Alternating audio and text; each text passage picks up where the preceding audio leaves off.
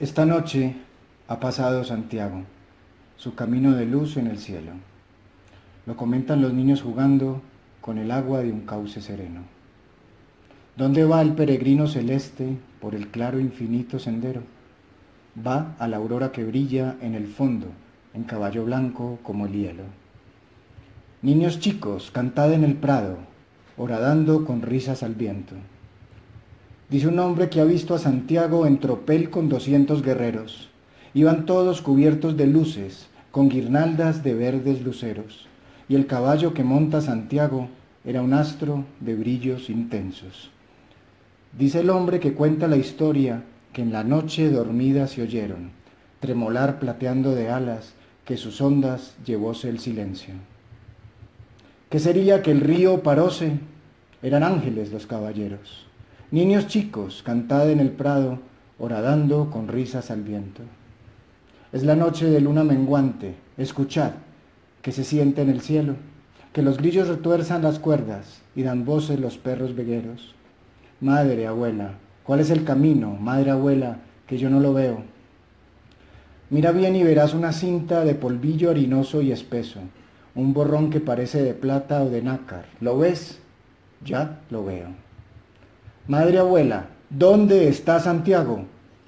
Por allí marcha con su cortejo, la cabeza llena de plumajes y de perlas muy finas el cuerpo, con la luna rendida a sus plantas, con el sol escondido en el pecho. Esta noche en la vega se escuchan los relatos brumosos del cuento. Niños chicos, cantad en el prado, horadando con risas al viento.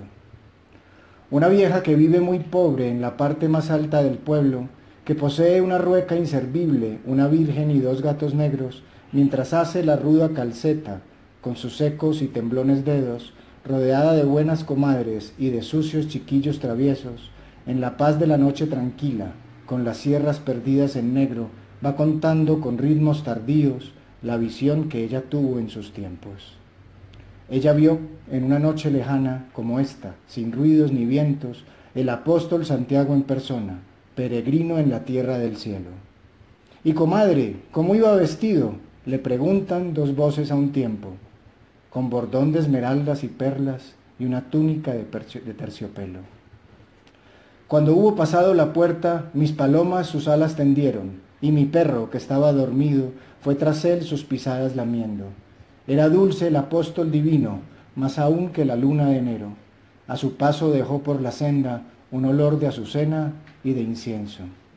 Y comadre, no le dijo nada, le preguntan dos voces a un tiempo. Al pasar me miró sonriente y una estrella dejóme aquí dentro. ¿Dónde tienes guardada esa estrella? Le pregunta un chiquillo travieso. Se ha apagado, dijéronle otros, como cosa de un encantamiento. No, hijos míos, la estrella relumbra, que en el alma clavada la llevo. ¿Cómo son las estrellas aquí? Hijo mío, igual que en el cielo. Siga, siga la vieja comadre.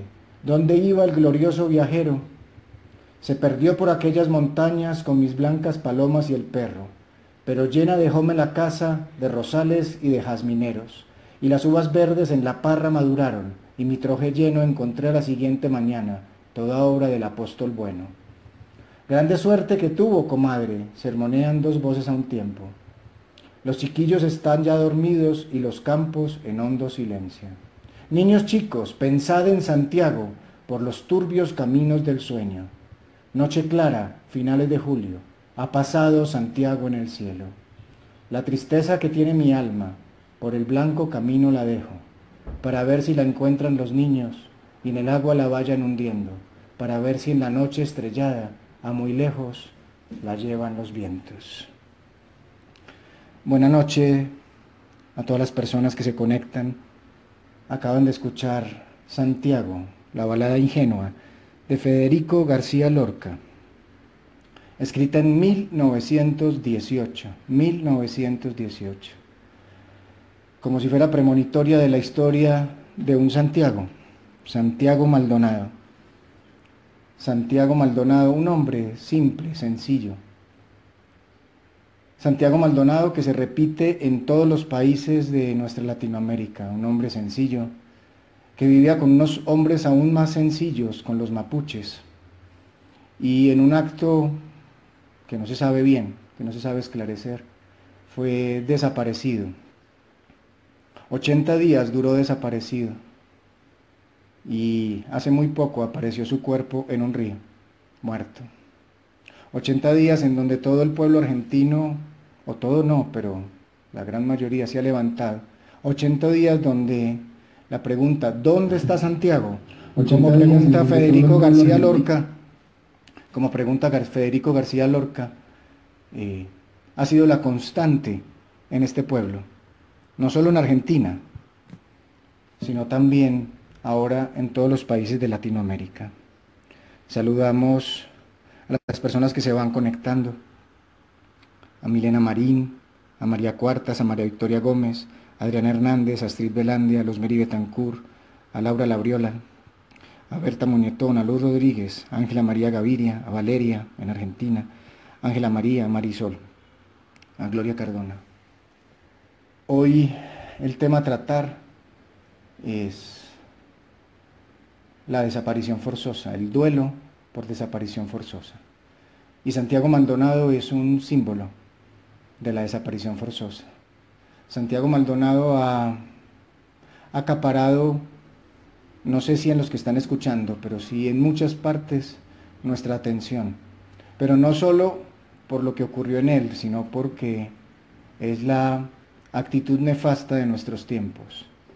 Nosotros, los humanos, somos la única especie capaz de crear duelos antinaturales. No hay ningún perro que haga desaparecer a otro perro para conseguir algún objetivo, ni un gato, ni un león, ni un tigre, ni un cuervo, ni una planta. No hay ninguna otra especie. Se supone que inferior a nosotros, se supone que sea capaz de hacer lo que hacemos. El duelo de la desaparición forzosa se caracteriza por la incertidumbre total. Porque te corresponde no hacerle duelo a la muerte, sino duele a la ausencia. Mientras algo en ti, algo en ti, busca que no sea cierto. El duelo de la desaparición forzosa te hace ver posible lo imposible. Es imposible pensar que a una persona la van a desaparecer y jamás vamos a volver a saber de ella o como en el caso de Santiago Maldonado, la persona que están viendo ustedes en la foto del programa de hoy, luego aparezca muerto, sin explicaciones. Somos la única especie que a raíz del ego, de la ambición, que a raíz de querer más en el, de creer más en el tener, somos capaces de cortar la vida material, biológica de un ser. Somos la única especie que pone primero sus ideales políticos, religiosos, sobre la vida misma. ¿Hasta dónde llegan tus creencias? ¿Hasta dónde llega tu paciencia? ¿Hasta dónde llega tu esperanza? La desaparición forzosa de Santiago Maldonado, de Omar, de toda la gente que ha desaparecido en Colombia, de toda la gente que ha desaparecido en Argentina, en Bolivia, en Chile, en Venezuela, de todos los desaparecidos, hace que nos preguntemos realmente qué mundo estamos creando para los que siguen. El día en donde tuviéramos que hacer duelo de la muerte porque vivimos, de la muerte porque se acabó el ciclo, el día en donde las estadísticas no hablen de desaparecidos, ese día podremos decir que hay paz mundial. Pero mientras sigan escuchando mientras sigamos sintiendo que tenemos miedo porque nos pueden desaparecer, ese miedo nos llevará a que desaparezcamos en nuestro ser. Nos escribe Agustina Calcia. Desgraciadamente ese es un tema muy politizado, lo usaron, de acuerdo. De acuerdo, Agustina, pero en este momento no vamos a ponerle política, porque es que es la política lo que creó esto. En la política nos dan dos mentiras. Nos dan la mentira de la mano derecha y nos dan la mentira de la mano izquierda. Y mientras nos quedamos viendo cuál de los dos tiene la verdad, que ninguno la tiene, seguimos siendo desaparecidos. Laura nos dice, gracias por hablar de Santiago. En Argentina estamos retrocediendo en materia de derechos humanos, justicia por él, justicia por todos, por todos. Santiago es un símbolo, es un símbolo de lo que debemos despertar. Podemos seguir teniendo este duelo por la infamia o podemos despertar y empezar a tener duelos de luz y de amor. Tal vez una de las personas que más iluminó referente a todos los procesos sobre los desaparecidos, sobre la infamia, fue Eduardo Galeano, el gran Eduardo Galeano, uruguayo. En el libro de los días de Eduardo Galeano, en agosto 30, escribe Galeano, desaparecidos, los muertos sin tumba, las tumbas sin nombre, y también los bosques nativos, las estrellas en la noche de las ciudades, el aroma de las flores, el sabor de las frutas, las cartas escritas a mano, los viejos cafés donde había tiempo para perder el tiempo, el fútbol de la calle, el derecho a caminar, el derecho a respirar, los empleos seguros, las jubilaciones seguras, las casas sin rejas, las puertas sin cerradura, el sentido comunitario y el sentido común. Ahí es donde viene el poder salir de estos duelos. No solo ha desaparecido Santiago Maldonado, no solo ha desaparecido tantas personas, hombres y mujeres en toda nuestra Latinoamérica, sino que también ha desaparecido la vida simple, el derecho a caminar, a respirar, a una carta escrita a mano. ¿Hace cuánto no le entregas a alguien una carta escrita a mano? ¿Hace cuánto tu casa tiene reja? ¿Hace cuánto tu casa tiene cerradura? Ya no vivimos en casas, sino en cárceles legalizadas. La desaparición forzosa tiene la característica de ser un duelo que abruma.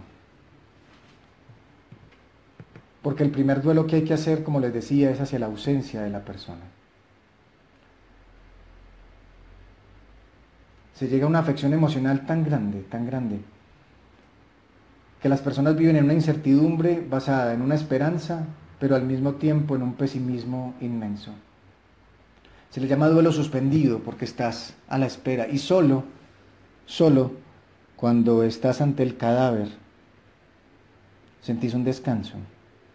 Y es una de las cosas más paradójicas, porque al encuentro del cadáver, del desaparecido, has tenido tanta angustia, has tenido tanta ausencia, que se nos olvida las causas de la desaparición. Así que sentimos un descanso y ya nos dedicamos a elaborar la muerte, pero siguen ocurriendo las desapariciones forzosas. El duelo por la desaparición forzosa es una marca de nuestros tiempos. Nos decía Agustina que lo han politizado, es que toda desaparición es un problema político. Por eso la invitación es a no callar la invitación es a que la rebelión que hay que hacer no es saliendo a las calles a gritar, sino sabiendo realmente qué escogemos como democracia, como gobernantes, como compañeros de camino. Si volviéramos a ser compinches, si volviéramos a ser compañeros, si confiáramos, pero nos han enseñado a no confiar. Así que ¿Realmente desapareció Santiago nomás o hemos ido desapareciendo como especie porque se nos olvidó ser simples? María Nubia es una persona que vio cómo su hijo algún día jamás volvió. María Nubia es una persona que la pueden encontrar en YouTube, en un documental que se llama Sueños de Amores Infinitos. En ese documental ella narra la desaparición de su hijo, de su hijo Omar. En ese documental ella narra todo su proceso y dice una cosa fuerte, tal vez de las más fuertes que he escuchado yo sobre la desaparición. Ella dice que ella partió el pavimento buscando a su hijo. Lo buscó desde Medellín. Hasta el Amazonas fue a buscarlo. Esto es parte de ese documental. Una parte de sueños de amores imposibles.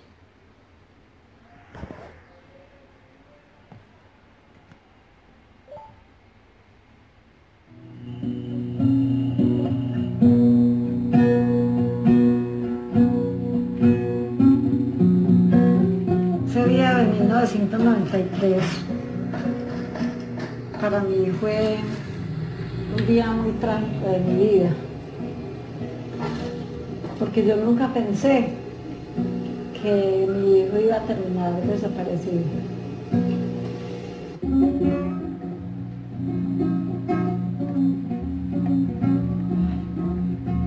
Y ese día llegué yo de trabajar y mi hijo me atendió muy bien, me tenía la casa muy bonita, muy arreglada, me, me sirvió tinto, me sirvió el almuerzo y luego me dijo que si tenía dinero para comprarse una gaseosa porque como él no trabajaba, estudiaba, entonces yo le di el dinero para que se fuera a comprar la gaseosa en la tienda de la esquina y fue el último momento de mi vida que yo lo vi. Eh, yo salí y me asomé por la ventana y a mirar a ver si se estaba en la tienda de la esquina y efectivamente ahí estaba tu nombre de la gaseosa. Yo me quedé tranquila y, me acosté a descansar un poco porque uno llega cansado, fatigado del trabajo y me acosté. Y a las 5 de la tarde desperté y, mi hijo no estaba y a mí me llamó la atención pues que mi hijo no estuviera. Cuando ya más tarde fue que vino por ahí un niño como de 8 años y me dijo que, que a se lo habían llevado. Yo, ¿cómo así? ¿Quién se lo llevó? Entonces el niño me contestó que un hombre que tenía un cinturón lleno de balas como el de un policía, que lo había montado en un carro y que se había ido con ellos. Eh, desde entonces yo he vivido una incertidumbre total porque yo hubiera preferido haber recogido a mi hijo muerto, me lo hubieran matado y que yo lo hubiera podido recoger, que, le hubiera, que lo hubiera podido enterrar, porque ya pues hubiera elaborado el duelo y sabemos pues que la muerte es algo muy natural, aunque no nos acostumbramos a ella, pero es un, un paso muy natural. A una persona estar desaparecida la incertidumbre siempre hace que guardes una esperanza. Un duelo no se puede, de muerte, no se puede cerrar el ciclo hasta que no veas los restos de tu ser querido. Así que un duelo de estos eh, lo lleva a unas situaciones todavía más confusas y profundas. La única posibilidad está en su propio corazón, en el propio proceso que ella puede hacer en recuperar fe en sí misma, más no fe en que unos actores de todo este mundo social y político le devuelvan algo que ellos mismos quitaron. Un duelo por desaparición tiene una raíz social, política, educativa muy, muy grande. Además que este Estado de derecho, entre comillas, eh, se fija solo en la víctima. A te dicen que por cada cuatro mujeres en Medellín hay tres maltratadas. Y entonces la gente dice que tan duro eso, pero la verdad no es esa. La verdad es que por cada cuatro hombres hay tres que maltratan. Mientras veamos la, la situación desde el lado de la víctima, siempre habrá un agresor. Entonces llegó la hora de verlo desde el agresor. ¿Por qué nos estamos matando? ¿Por qué nos estamos matando? ¿Por qué nos estamos matando? Es la pregunta. María Nubia, la protagonista de ese documental que le recomiendo que lo busquen en YouTube, Sueños de Amores Imposibles. Ella cose y por todos los lugares que pasaba dejaba un muñeco con la misma apariencia de la vestimenta que llevaba Omar el día que desapareció. Muñeco desde el latín quiere decir cadáver.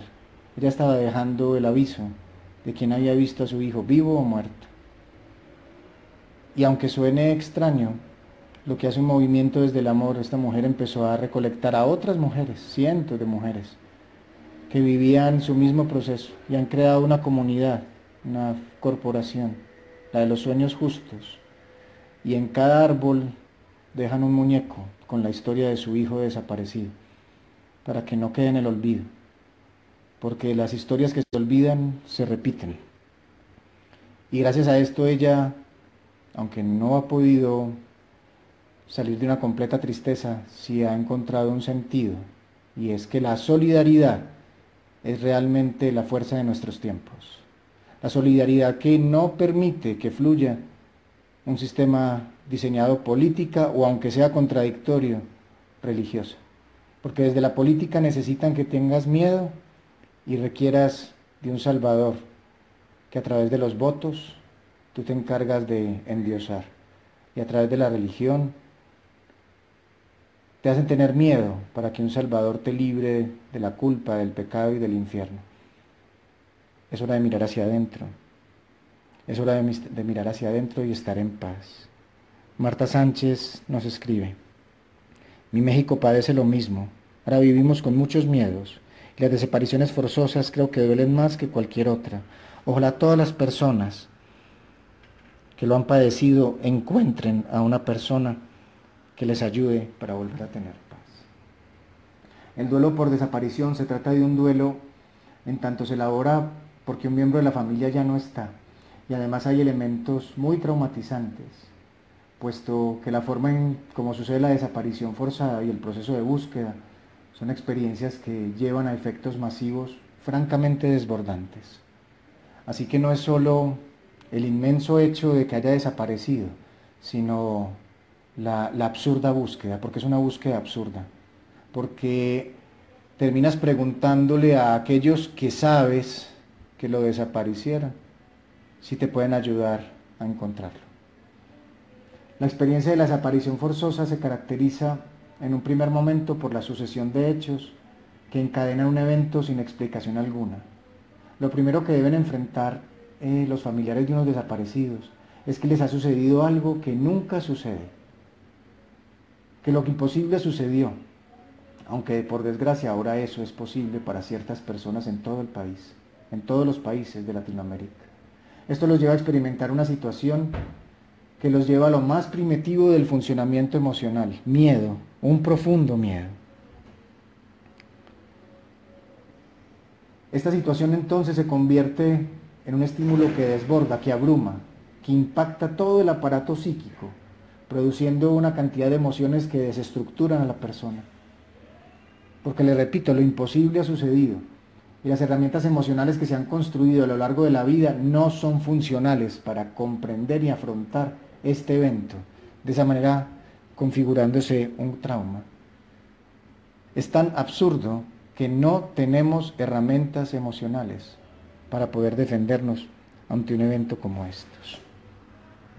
Nos dice Luz María Gómez Pizza, nuevamente en línea reflexionando sobre este tema, la desaparición de personas, la angustia permanente, con el anhelo de un lado que aún continúen con vida y de otro lado la certeza de que ya no están con vida.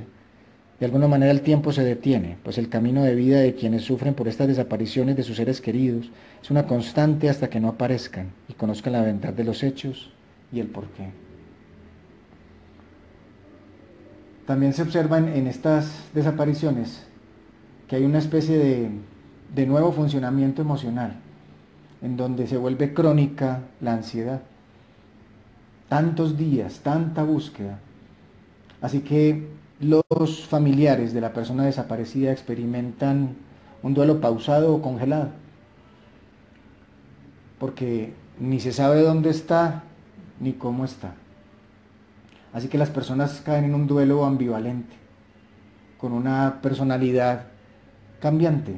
Todos los días hay algo cambio, porque todos los días se espera lo mejor, pero cada vez llega lo peor. El duelo por desaparición forzosa hace que le tengamos tanto, tanto temor a la muerte. El duelo por desaparición forzosa hace que veamos a la muerte como un ser sin justicia, como un ser que hace daño. Y realmente el problema no es de la muerte, el problema es de nosotros los seres vivos, humanos, en dónde pusimos nuestras creencias, en dónde pusimos realmente nuestro corazón, porque es más importante una tierra y que para conseguirla, ya sea porque tenga petróleo o lo que sea, seamos capaces de desaparecer a alguien solo por conseguir esa tierra. Es absurdo. Por eso deberíamos escuchar bien a la muerte. Deberíamos escuchar lo que la muerte nos quisiera decir realmente, si pudiera hablarnos, si pudiéramos escucharnos. Oscar de la Borbolla, un escritor, nos dejó un impresionante monólogo de la muerte. Yo quisiera compartírselos para que pensemos si realmente esta es la muerte que nos llega o la muerte que hacemos llegar. Monólogo de la muerte. Señoras y señores, no quisiera que por ningún motivo se me malinterpretara. Si he aceptado hablar en estos momentos, esto no significa que haya decidido adelantar la cita que tengo prevista con cada uno de ustedes. Y tampoco que las aclaraciones que enseguida haré deban tomarse como una prueba de deferencia que los hará merecedores de un trato especial a la hora de la hora. Desechen cualquier esperanza. No somos amigos.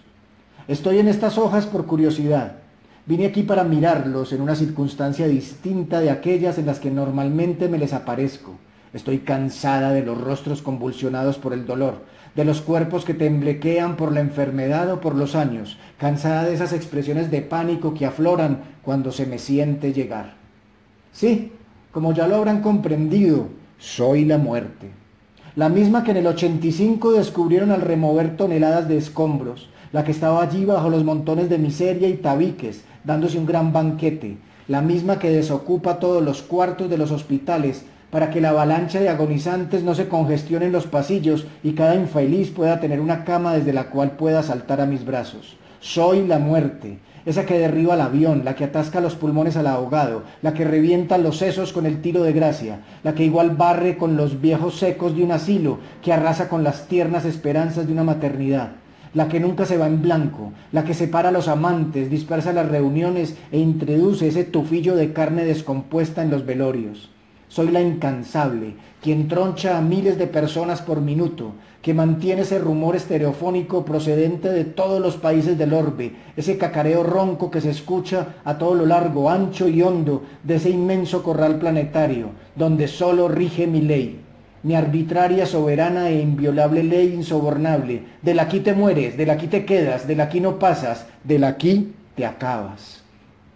Soy la muerte, quien les arrebató a su madre, a su padre, a su esposo, a la abuela loca, a la tía soltera, al hermano mayor, al amigo de la infancia, a su cantante favorito ¿Qué pasó con aquella mujer que vendía los periódicos? ¿Qué sucedió al desconocido que las llantas del automóvil embarraron en el asfalto? ¿Qué a los pescadores que perdieron el rumbo y en lugar de remar hacia la playa, remaron hacia adentro? Yo los tengo. A todos los desaparecidos, yo los tengo.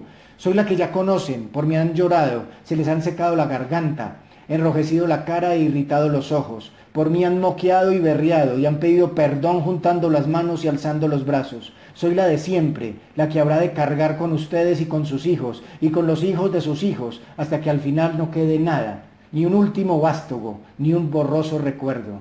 ¿Quién de ustedes no me conoce? ¿Quién es todavía virgen ante mí? ¿Quién no lleva en el alma mi mordisco? ¿Quién no ha perdido a alguien?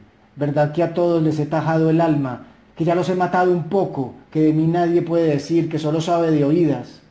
¿Quién de ustedes no me odia? El imbécil que me cree su cómplice, el que piensa que trabajo para él quitando de su camino el contrincante, abreviando el dolor a su querido enfermo, poniendo a sus pies la sorpresa de una herencia, y hay hasta quienes me consideran bondadosa, pues imaginan que en el remotísimo futuro, cuando la vida se les vuelva la pura indignidad insoportable, les haré un favor.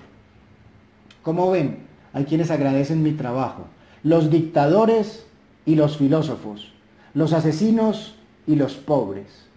¿Qué harían los dictadores de esta América, zona de, de tan prósperos panteones, si no pudieran deshacerse de los inconformes? Ay, Santiago. ¿En qué otro asunto encontrarían los filósofos temas para sus disertaciones y razón de ser para sus sentencias melancólicas? Sin mí, los pobres, los pobres pobres, arrasarían eternamente su miseria bajo las también eternas miradas de lástima. Y eso por no hablar de quienes maman directamente del chorro copioso de mis ubres, de los enterradores, de los médicos, de los dueños de las criptas, de los fabricantes de tumbas. Algunos me deben el pan que se llevan a la boca, algunos me, dedican poemas y canciones, me dan las gracias, me guiñan el ojo y a veces hasta bravuconamente me provocan. Pero cuando me sienten, cuando dejo de ser calaverita de azúcar, muñeca de papel periódico amasado con engrudo, y despliego mi rango metafísico, quiero decir, cuando me les meto como un frío por las piernas, o les toco el hombro, cuando con un golpe por adentro les paro el corazón, entonces todos tiemblan, y es su propio temor lo que los mata, porque casi todos los seres humanos se mueren de susto. Sí, no se asombren, ustedes se mueren sobre todo de susto. Claro está que se están muriendo de otra cosa, porque un auto los atropelló, o porque tienen carcomido el hígado a causa de una cirrosis, o porque tienen deshechos los pulmones y las flemas los están asfixiando, o simple y llanamente porque han perdido tres litros de sangre por el agujero que una bala les abrió en el abdomen. Pero en el momento preciso, cuando escuchan detrás de ustedes mi jadeo y la boca les sabe a moneda de cobre, es el pavor lo que los mata. Yo solo tengo que empujar a los muy brutos, como a los más animales más allá de la raya. Y es que en ese momento de nada valen ya los desplantes ni las balandronadas, pues es la carne, la carne miserable de sus cuerpos, la pulpa, el tejido adiposo, el corredoso pellejo, la que siente mi llegada. No es la razón, no es el cerebro con sus incorvoluciones filosóficas el que da la voz de alerta, es la piel seca y la húmeda mucosa, es el tejido muscular, el cutis y la carne de la boca. Todos advierten mi proximidad, y por eso se arrugan, se les frunce el entrecejo, aprietan el estómago con toda el alma, y justamente es ese el temor que los mata. Por eso les pregunto, ¿qué célula de ustedes no me odia? ¿Qué intestino no se retuerce? ¿Qué dientes no castañean? ¿Qué cuero cabelludo no se eriza cuando me siente? Dicen que soy una pelona, una tilica, una calaca, una huesuda, y la verdad, no existe ser más obeso que yo. Soy una matrona cebada, enormemente gorda, saludable y feliz, que deglute cuando se le pone adelante.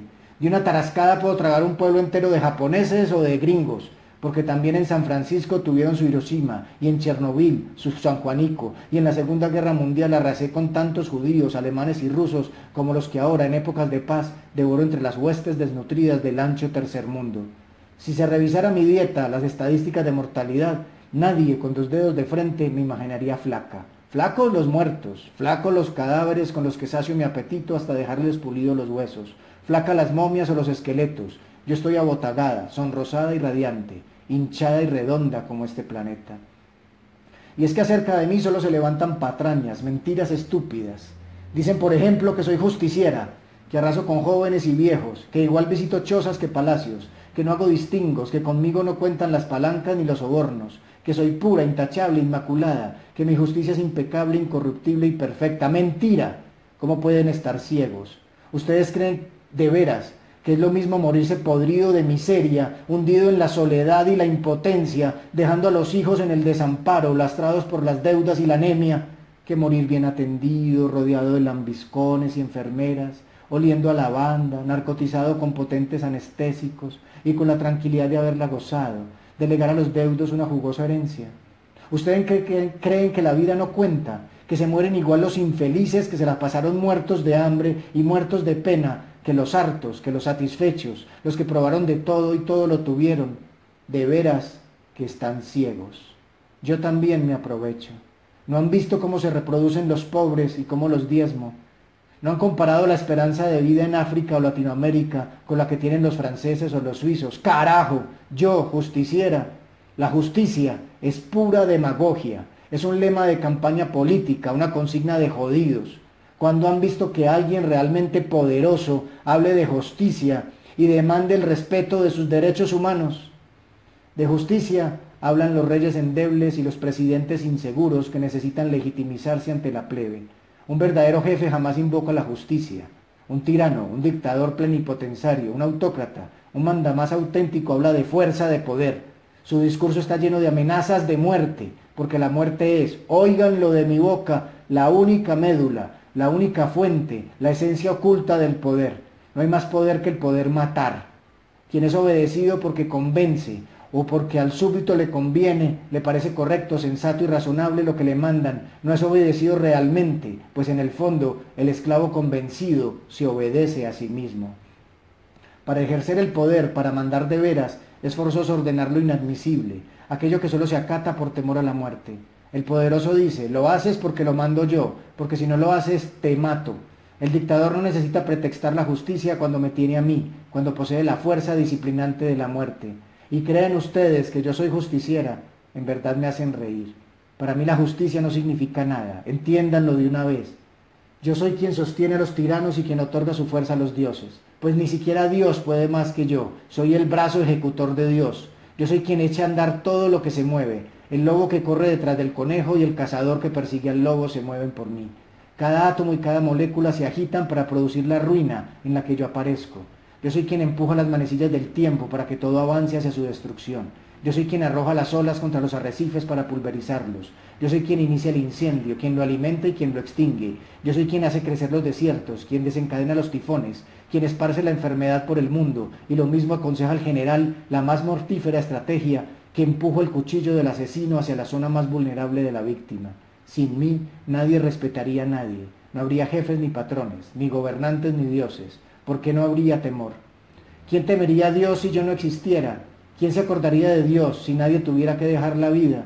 Si yo me declarara en huelga de hambre, ustedes se concentrarían en este mundo y el imperio del más allá se, se desmonaría, porque si no tuviesen que morir serían inmortales, y los inmortales no se ocupan de los inmortales. Yo soy quien los reduce, los humilla, quien los pone en cuatro patas frente a Dios. ¿Y creen acaso que siendo tan poderosa soy la sirvienta de Dios o ama de llaves? ¿Acaso no se han dado cuenta que lo único que verdaderamente no muere es la muerte? Que lo único verdaderamente inmortal soy yo, que soy toda poderosa, puesto que ni Dios puede contra mí, que soy más ubicua que Dios, puesto que estoy en todas partes. Pero a mí sí me ven que soy omnisapiente, porque sé lo único importante, el momento preciso en que rezaré con cada uno de ustedes. ¿No se han dado cuenta que el único y verdadero Dios soy yo? Así lo entienden los moribundos. Ese pánico que les entra al final es la certeza de que soy yo el absoluto la eternidad de lo que ya jamás habrán de librarse, porque los muertos se mantendrán muertos, aunque pasen las horas o los siglos, aunque los deudos se desgarren la cara, lloren hasta deshidratarse o se desgallenten a gritos, ellos seguirán muertos y no volverán. No volverán por más que los esperen, los busquen, los invoquen, por más que rueguen o maldigan, no volverán nunca, no regresarán a ocupar su sitio en la cama, ni volverán a sentarse en la mesa, ni los encontrarán a abrir una puerta o al doblar una esquina. No los podrán tener ya jamás junto a ustedes. Yo soy quien enseña el significado de nunca. Quien penetre en mi reino se mantendrá aturdido a perpetuidad. Quien haya perdido a alguien abandone toda esperanza. También se mantendrá irremediablemente carcomido. Porque yo no me conformo solo con el que muere, también mato en parte a los sobrevivientes. Les desmantelo el alma. Así me anuncio, así me doy a conocer, así anticipo mi próxima visita. Esta es la cara que ustedes me conocen, soy esa herida que les ha dejado su difunto, esa cortada por donde se les cuela la nostalgia, ese hueco en la casa, ese boquete que tratan de olvidar, pero que a rato reaparece como una ventana, como un hoyo en el pecho, como la vaga sensación de que algo la falta. Me encanta separar a los amantes, ponen unas caras, externan unos gestos, aullan como si los estuvieran desollando, como si un fierro ardiente les astillara el coxis. Me encanta fulminar las madres, siempre traen en las manos una porción de vida de sus hijos. de esa ocasión asociada a su infancia, cuando los adultos de la familia estaban llorando y ustedes no entendieron, pero terminaron poniéndose serios. De todo eso me encargo. De ese otro día más reciente, cuando dijeron para consolarse, así es la vida, o Dios lo quiso, o simplemente llanamente dijeron, ni modo, y se soltaron a llorar. ¿Verdad que sí se acuerdan? Se les cayó el pelo, estaban ojerosos y sin apetito, hasta que hicieron un esfuerzo por sobreponerse. Y a pesar de todo, no soy cruel. Les permito olvidarme, soy práctica, me vuelvo invisible para que ustedes se instalen a sus anchas en la vida, se distraigan y se reproduzcan para mí. Crueles son la enfermedad y la vejez, yo no. Y aunque ustedes no lo crean, soy puntual. Lo tengo tan a la mano que materialmente es imposible que me retrase ni un segundo. Yo desconfío de los suicidas. No son personas serias ni seguras como los verdugos. Los verdugos no fallan. Y no porque sean profesionales de la muerte, pues por lo general son individuos lerdos que oprimen un botón, jalan una palanca o levantan un hacha. Aunque me de hecho todos ustedes me merecen. ¿Cómo pueden ser en el sentido de unos seres como los hombres Es que ni distracción sirven, pues se copian la vida unos a otros y basta con observar a cualquier momento para prever la lógica de la humanidad. Será normal que si se pasan la vida muertos de hambre o muertos de cansancio, muertos de ganas o muertos de amor, muertos de aburrimiento, de miedo, de tristeza, desemboquen en mí. Ustedes creen que su, misión, que su misión es otra que alimentarme. No se dan cuenta que es su vanidad la que les impide ver lo obvio, descubrir lo evidente. No hay regla más clara en todo el universo. Todo cuanto existe es para mí. Monólogo de la muerte de Óscar Barboya. Esto es lo que nos dice la muerte realmente. Esto es lo que tú quieres escuchar de la muerte. Esto es lo que quieres escuchar referente a que somos capaces de hacer desaparecer a una persona. Vamos a seguirle teniendo temor a la muerte. Pero ¿será que el temor a la muerte lo tenemos por los miedos que como humanos seguimos fabricando? Fabricamos miedos a todo. Tenemos miedos a perder la cordura, tenemos miedos a perder lo material, a ser pobres, tenemos miedo a envejecer, tenemos miedo a no ser aprobados, tenemos miedo a que seamos aprobados, tenemos miedo al éxito y al fracaso, estamos llenos de miedo. Y el miedo hace que no fluye el amor. Santiago Maldonado desapareció, pero apareció un infinito amor en el corazón de los hermanos argentinos. Omar, el hijo de María Nubia, desapareció y apareció un infinito amor en un grupo de mujeres, cientos de mujeres, que están haciendo que sus desaparecidos no sean olvidados. Pero necesitaremos que desaparezca alguien en nuestra familia para darnos cuenta que lo que primero desapareció fue nuestro amor por la vida. Será necesario que sigan ocurriendo cosas absurdas para que nos demos cuenta que es hora de desaparecer, de desaparecer del ego. Nos dice Liliana, lo absurdo de la desaparición forzosa intenta encontrar solución en la biologización del dolor a través del cuerpo, Escribe largo aquí Liliana. Recuerdo a una mujer que acompañó en el oriente antioqueño a quien le habían desaparecido a su hijo mayor, el hijo de una familia campesina que no tuvo respuesta sobre dónde y quién se lo llevó. Esta mujer un día comenzó a perder la movilidad en sus pies, sus rodillas ya no respondían, ya no respondían, solo dolían. Y en ese dolor encontró la respuesta, perfecta y poder decir a cada invitación para salir de su casa, no puedo salir, me duelen las rodillas, rodillas que al ser examinadas por médicos aparecían como perfectas, sin daño aparentes pero inflamadas de dolor. Un día doña Mariela logró darse cuenta que en sus rodillas había guardado la dolorosa esperanza de esperar a su hijo, de no salir de casa para poder estar presente si su hijo desaparecido volvía, para poder estar ahí presente, pero ella no estaba presente, estaba tan ausente de su vida y de la relación con su esposo y sus otros hijos como su hijo desaparecido. Esta es una muerte extraña, pues no se sabe si el cuerpo que no está ha dejado de estar o si en algún lugar permanece, y el cuerpo que parece estar no logra estar presente. Gracias a Mariela por todo lo que enseñó. Ahí toca un tema, Liliana, que es muy importante. Nuestro cuerpo es la manifestación material de nuestros miedos y de nuestro amor. Nuestro cuerpo está en pasar, está en sentir, está en ser. Pero cuando el ser está lleno de miedo, el cuerpo va a expresar su miedo, como las rodillas de doña Mariela, como el cáncer del papá de Omar, del esposo de María Nubia, el esposo de María Nubia no soportó que su mismo género se haya llevado y desaparecido y posiblemente después de más de 11 años asesinado a su hijo. Y este hombre generó un cáncer que hizo que muriera. Desapareció. Se hizo desaparecer. Así que, ¿en dónde vamos a enfocar nuestra atención?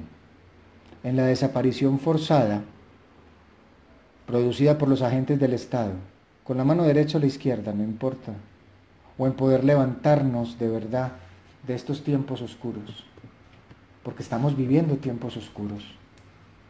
Por más que hablen tanto de que hay mucha gente iluminándose, por más que hablen tanto de que no es sino decretar la paz y ya está, estamos viviendo tiempos oscuros. Estamos haciendo que la vida se parta y se fragmente, porque las ciudades están partidas. Las ciudades que son un gran zoológico de humanos están partidas, en donde mientras unos mueren de hambre, otros mueren de indigestión. Como dice Eduardo Galeano, en tiempos oscuros tengamos el talento suficiente para arriesgarnos a volar en la noche como los murciélagos. En tiempos oscuros seamos lo suficientemente sanos como para vomitar las mentiras que nos obligan a tragar cada día. En tiempos oscuros seamos lo suficientemente valientes como para tener el coraje de estar solos y lo suficientemente valientes como para arriesgarnos a estar juntos. En tiempos oscuros, seamos lo suficientemente maduros como para saber que podemos ser compatriotas y contemporáneos de todos los que tienen voluntad de belleza y voluntad de justicia, porque no creemos en las fronteras de los mapas ni del tiempo.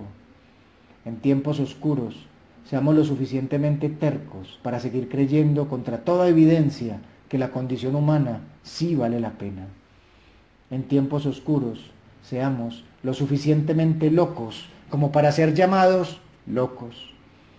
En tiempos oscuros, seamos lo suficientemente inteligentes como para ser desobedientes cuando recibamos órdenes contradictorias con nuestra conciencia o con nuestro sentido común. Albert Einstein decía que la vida es peligrosa no solo por los que hacen el mal, sino, sino por los que se sientan a ver lo que pasa. Así que estamos hablando de desaparición forzada. Santiago Maldonado es un símbolo. En este momento ya de Latinoamérica sobrepasó las fronteras. Pero antes de elaborar el duelo de desaparición forzada de un ser humano, ¿por qué no nos preguntamos si nosotros mismos hemos forzado la desaparición de la joya del corazón, del amor? Si nosotros mismos, por vivir en el miedo, hemos dejado de ser solidarios. Si nosotros mismos, por vivir en el miedo, vivimos en amores que marchitan nuestra alma. Vivimos en creencias que hacen que la culpa sea tu diario caminar.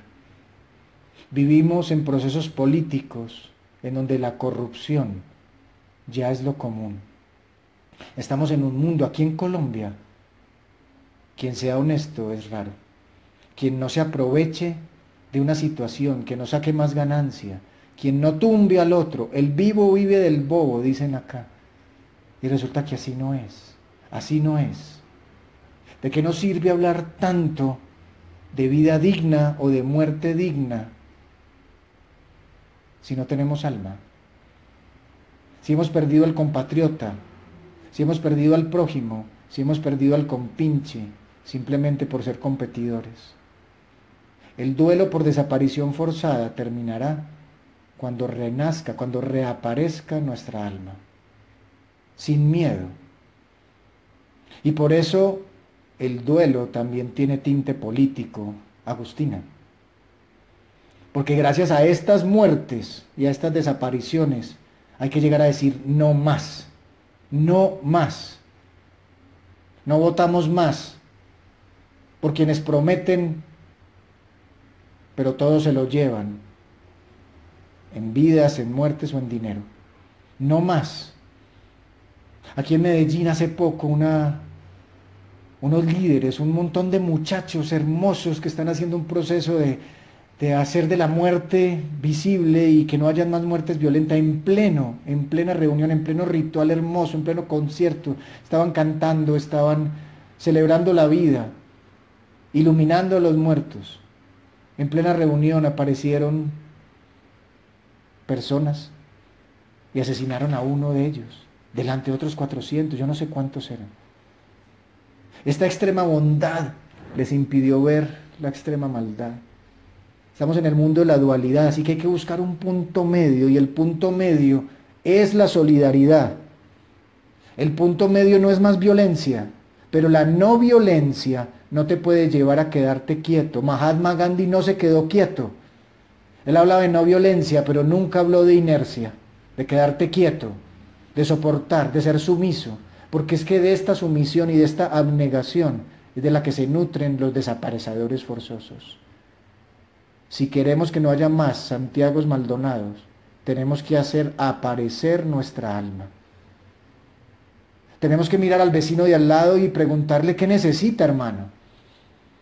Tenemos que volver a llamar a los amigos de infancia y decirle, ¿dónde estás? ¿Qué haces? Tenemos que volver a lo simple, porque estamos sobreviviendo y cuando nos dedicamos a sobrevivir, solo nos importa el tener. Pero cuando volvemos a lo simple, cuando compartimos el alimento, el momento y el pal, cuando no desconfiamos del de al lado, cuando creamos comunidad, es cuando ya no vuelven a haber desapariciones. Porque aparecemos, porque somos.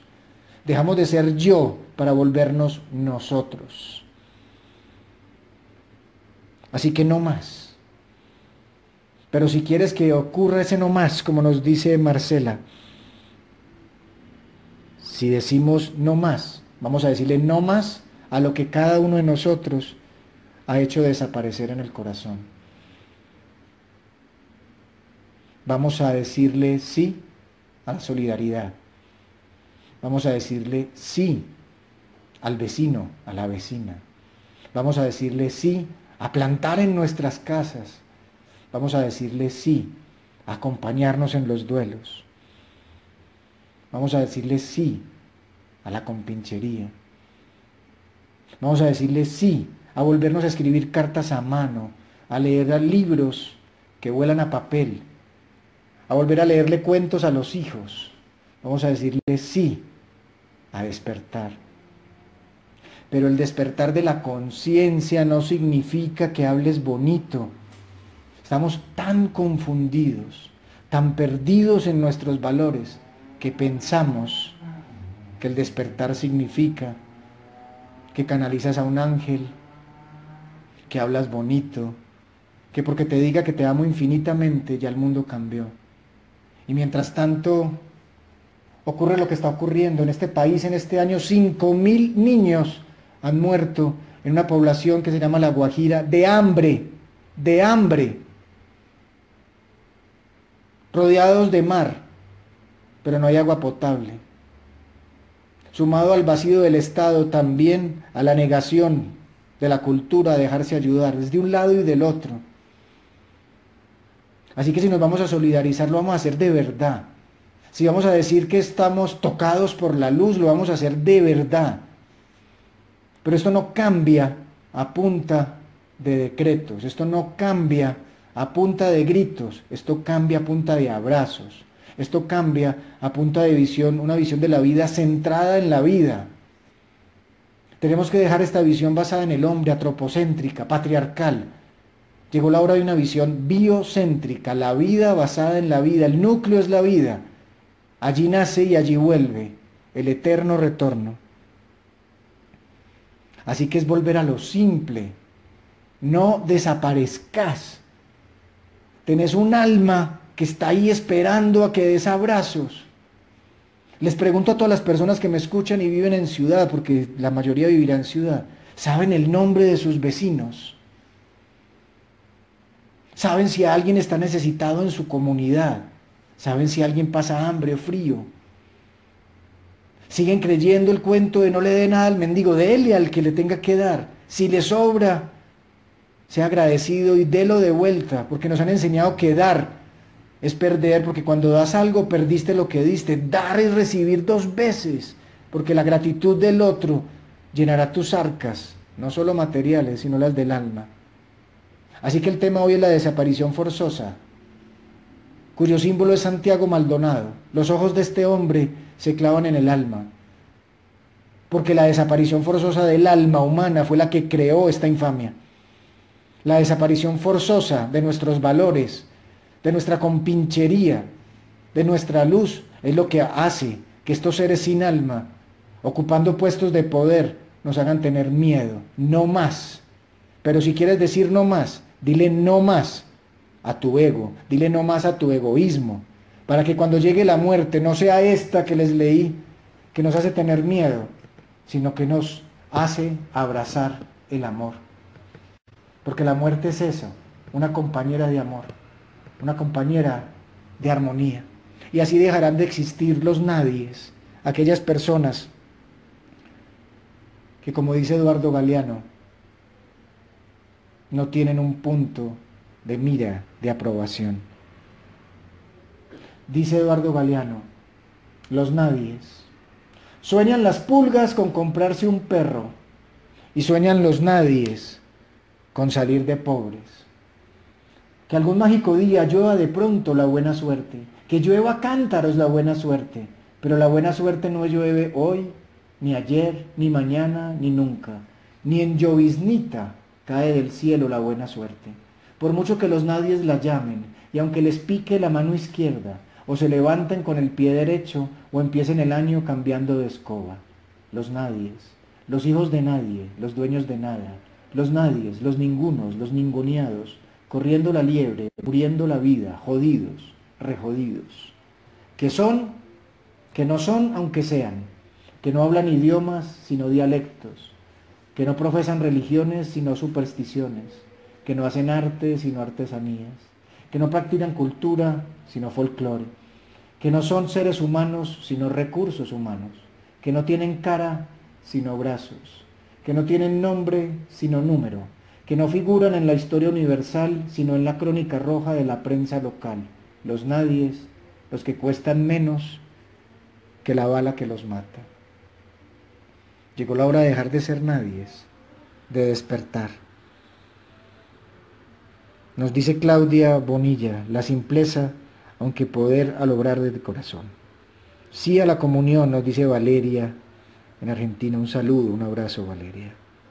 Tejer redes de amor y solidaridad, redes de vida en la cotidianidad, redes de abrazos, de cuerpos, no solo de imágenes y frases bonitas en Facebook o en WhatsApp. Eso es lo que nos va a salvar de esta barbarie. Nos dice Juliana Bao Seferino, estamos tan acostumbrados a desconfiar que un acto generoso de amor nos, resuena sospechoso. Volvamos a lo simple. Nos han enseñado a eso, Juliana, a tener miedo, y por eso no podemos creer en alguien que actúe ya desde el alma. Y no creemos en alguien que actúe desde el alma, pues porque nuestra alma no está resonando. Así que en honor a todos los Santiago Maldonado, en honor a todos los Omar, Llegó la hora de no volver a perder nuestra alma. Si no quieres que ocurran más desaparecidos afuera, aparece adentro, porque ahí estás. Cierra tus ojos un instante y simplemente invócala, respira.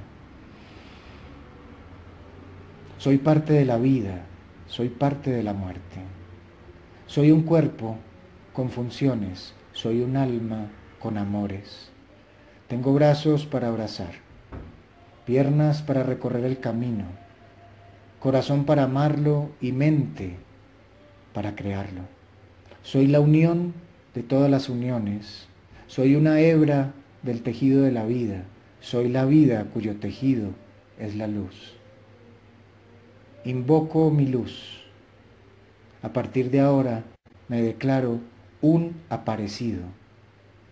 A partir de ahora declaro que aparezco al mundo como un ser de amor, que mi vecino es mi prójimo, que mi familia mi hermano, y si alguien no vibra, pues simplemente no me engancho. Y ante los que siguen vibrando en la infamia, hoy tengo la capacidad de decir no más, tengo la capacidad de actuar no más, tengo la capacidad de ser más que el no más. en un programa para mí doloroso porque duele profundamente esto.